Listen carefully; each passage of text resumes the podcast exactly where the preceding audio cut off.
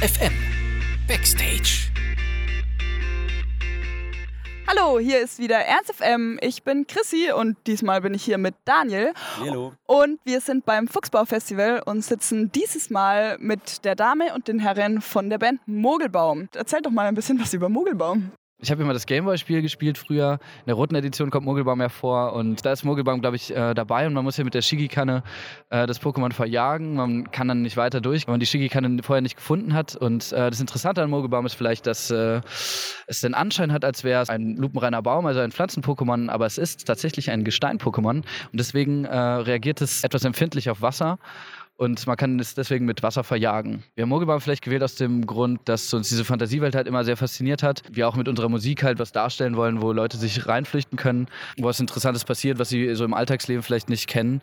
Und ähm, ja, der Baumaspekt, der so ein bisschen für die akustische Seite unserer Musik steht. Wir haben halt Geige dabei und Saxophon und ähm, das ist quasi die natürliche Seite. Und auf der anderen Seite mogelt sich halt auch die Elektronik immer mit rein in unsere Songs und ähm, verbinden halt elektronische und akustische Musik auf diese Weise und Mogelbaum ist da vielleicht ein, eine Metapher für sozusagen. Okay, ja, ähm, da ist tatsächlich auch direkt die Überleitung. Also du hast das Projekt quasi gestartet, Mogelbaum, Simon. Ja. Und du hast für die Leute, die jetzt vielleicht noch nicht so viel über Mogelbaum wissen, ähm, auch oder studierst momentan Jazzpiano. Und meine Frage wäre jetzt an dich, wie wichtig war das dir auch im Projekt Mogelbaum quasi die instrumentalen Sachen auch in elektronische Musik mit einfließen zu lassen?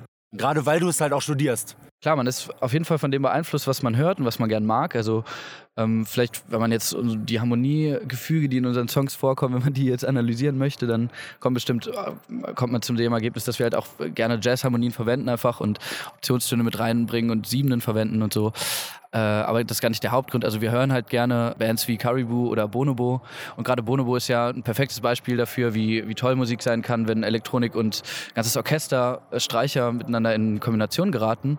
Ähm, und davon sind wir natürlich beeinflusst und das finden wir toll und das ähm, hört man vielleicht auch. Genau, und in euren Songs hört man ja auch, dass ihr ganz oft so Geräusche von Alltagsgegenständen irgendwie mit einbindet. Und äh, was steckt denn da dahinter?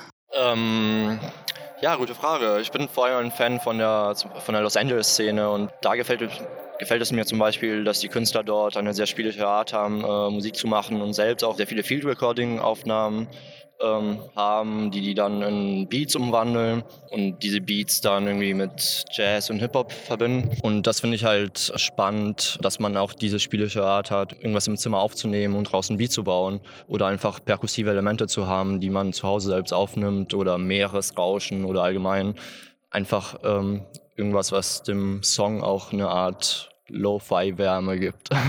Okay, und wirst du dann eher so darauf aufmerksam, weil du es hörst oder denkst du dir vorher so, hm, ich habe Bock irgendwie eine Kaffeemaschine aufzunehmen? Ist beides. Man äh, experimentiert auch sehr viel und spielt mit Sounds rum und effektiert die auch in der Software und guckt, okay, das finde ich jetzt spannend oder es funktioniert doch nicht, wenn man die Kaffeemaschine aufnimmt. Du hast ja gerade schon gesagt, dass ihr ja auch Musik studiert. Und in welcher Weise beeinflusst denn das Studium eure Musik? Also holt ihr euch da Inspiration oder ist das so genau, dass ihr sagt, okay, ihr wollt hauptsächlich was anderes machen, als ihr lernt? Ja, ich studiere schon Musikwissenschaft, weil ich ähm, gerne eine theoretische Ebene hat, äh, haben wollte, ähm, was die Musik anbetrifft. Aber ich mache hauptsächlich dann praktisch für mich alleine Musik und hobbymäßig in der Band. Also mein zum Beispiel Musikwissenschaften muss man auch kein Instrument spielen können oder allgemein eine musikalische Ausbildung haben. Deswegen beeinflusst mich das nur auf einer theoretischen Ebene. Okay, und bei euch? Ja, genau. Also ich glaube nicht, dass das Studium so großen Einfluss jetzt äh, konkret hat auf die Musik, die wir machen. Franzi zum Beispiel studiert nichts mit Musik, sondern ist im sozialen Segment tätig und äh, hört aber auch viel Musik und hat halt eine klassische Gesangsausbildung vorher und das hört man vielleicht in der Stimme. Aber klar, Jazzpiano, wenn ich das studiere, dann äh, ja, ich studiere auch Produktion, also Musik und Medien heißt der Studiengang und da lernt man halt auch Aufnahmetechniken, die man jetzt vielleicht vorher nicht eingesetzt hätte, äh, so als Horizonterweiterung. Aber so konkret ähm, muss man halt schon selber gucken, was einem gefällt und das dann einfach machen. Also ich glaube, man braucht keine musikalische Ausbildung, um tolle Musik zu produzieren.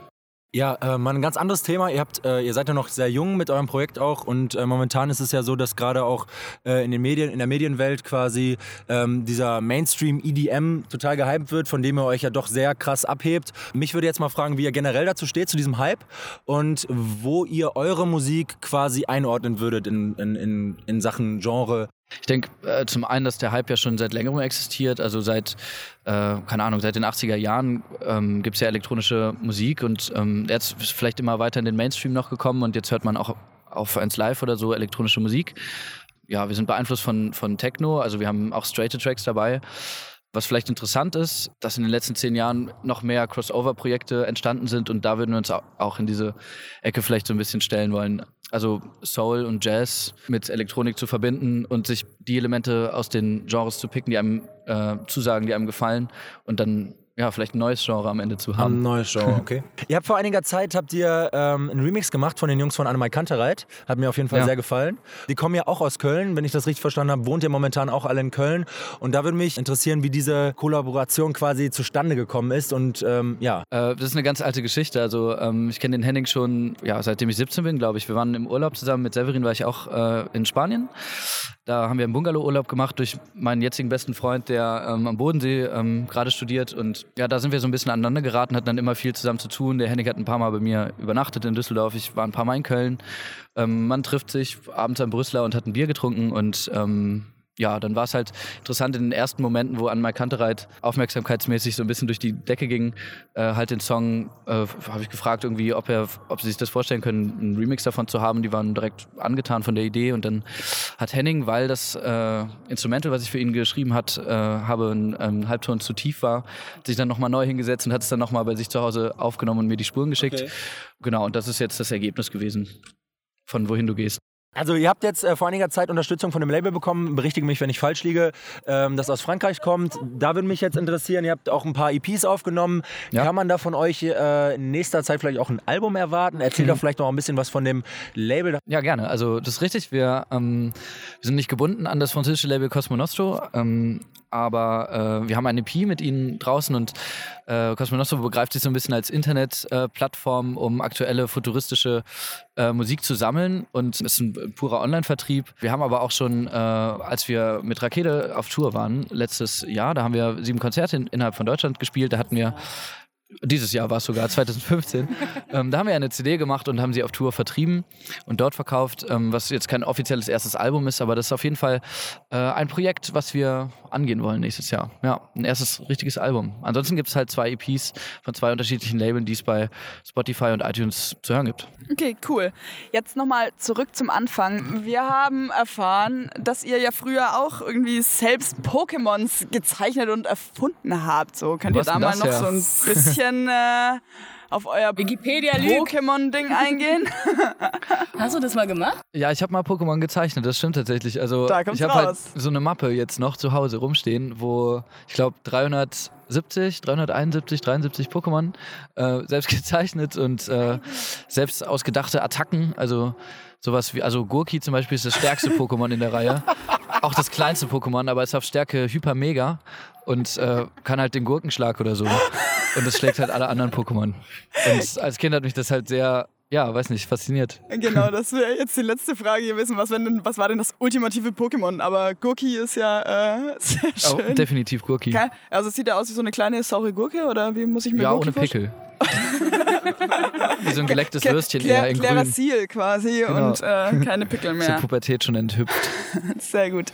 Ja, gut, äh, das war es jetzt auch von unserer Seite offiziell hier. Vielen Dank, Ernst FM, dass ihr mit uns dieses Interview geführt habt. Das ja, war uns eine gerne. Freude. Wir hoffen noch auf eine schöne Zeit, auch mit euch natürlich. Wir freuen uns auf euch und Vielen dann bis bald.